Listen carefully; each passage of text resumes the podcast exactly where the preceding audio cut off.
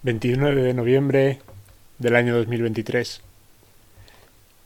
Hoy nieva aquí en Reino Unido y la verdad es que la nieve siempre me ha traído buenos recuerdos porque recuerdo cuando mis padres no nos llevaban al colegio los lunes porque ellos libraban y nos llevaban a, a la Sierra de Madrid y podíamos disfrutar de la nieve en invierno. Eran días especiales, días de tirarse con el...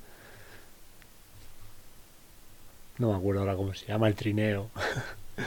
días de tirarse con el trineo por la nieve. Y, y luego comer sopa caliente y llegar a casa tan reventado que lo único que querías era meterte en la cama con una película y descansar hasta el día siguiente para contárselo a tus amigos en el colegio. Esto es lo que me ha recordado la nieve, pero más allá de lo que me ha recordado, la nieve no deja de ser otro fenómeno que te pone a prueba, ¿no?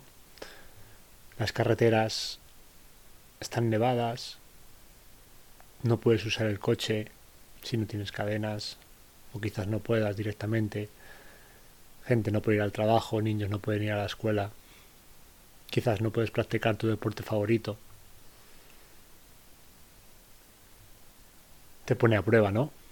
La, la nieve es esa herramienta de la naturaleza que paraliza todo, que hace que todos los seres vivos se vuelvan a resguardar,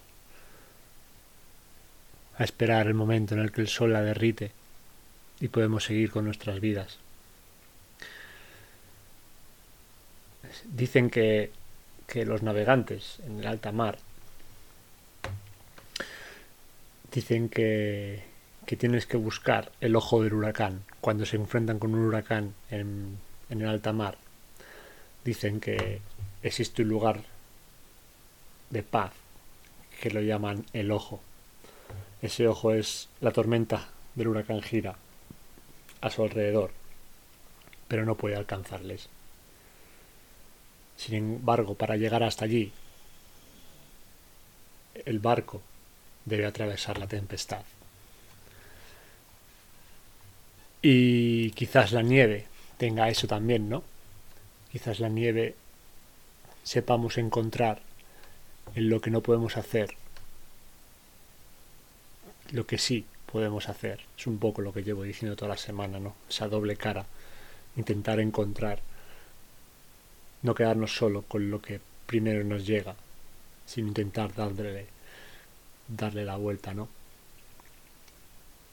No ser frágiles ante esto.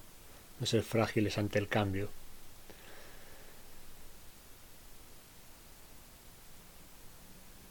El cristal es frágil porque se rompe con un mínimo golpecito. En cambio, nosotros, nuestros huesos, aumentan nuestra, nuestra densidad. Si, por ejemplo, hacemos ejercicio, si les producimos un estrés mecánico. Sin embargo, si estamos quietos constantemente, no, no les generamos ningún tipo de estímulo. Ayer hablaba con, con un amigo sobre cómo trabajar la resiliencia, si era posible entrenarla. Y, y sí, totalmente. La, la resiliencia es el arma ante la fragilidad. Y como comento ahora, debemos exponernos a lo que nos puede convertir en frágiles y superarlo. Ciertas personas entran en depresión o en estados profundos de tristeza ante circunstancias de la vida. Lógico. Sin embargo, algunos emplean el dolor ante la pérdida de un ser querido o, el malestar que te puede causar la ansiedad de, de perderlo todo. Sin embargo, el, la antifragilidad, la resiliencia, es una propiedad que se encuentra en la vida, en la naturaleza. Como vemos cuando nieva, los animales saben cómo prepararse. Los países en los que más nieva están preparados para afrontar la nieve. Forma parte de nuestra propia evolución. Con lo cual, ahora mismo privarnos de esto que estamos viendo, intentar evitar si está nevando y quedarnos paralizados ante ella, ¿no? El exceso de comunidades del día a día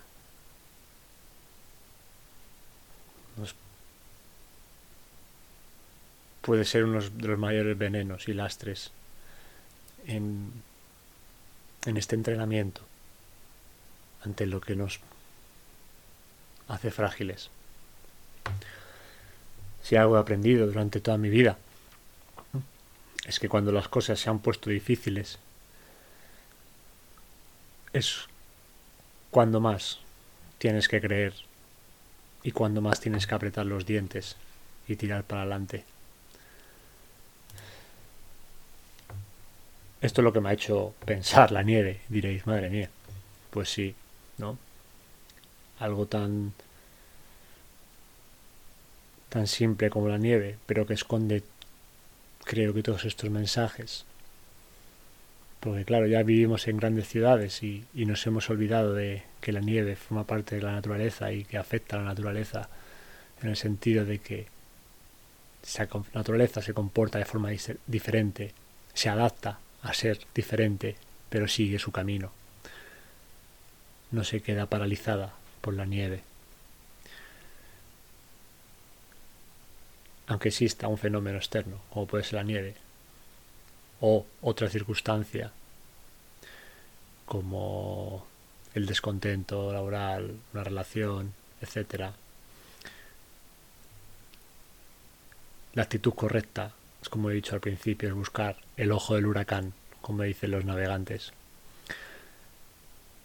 Atravesemos la tempestad y en ese ojo del huracán encontraremos nuestra paz. Y ya sabéis que donde está la paz reside la fuerza. Que la fuerza os acompañe siempre. Muchas gracias por estar ahí. Nos vemos pronto.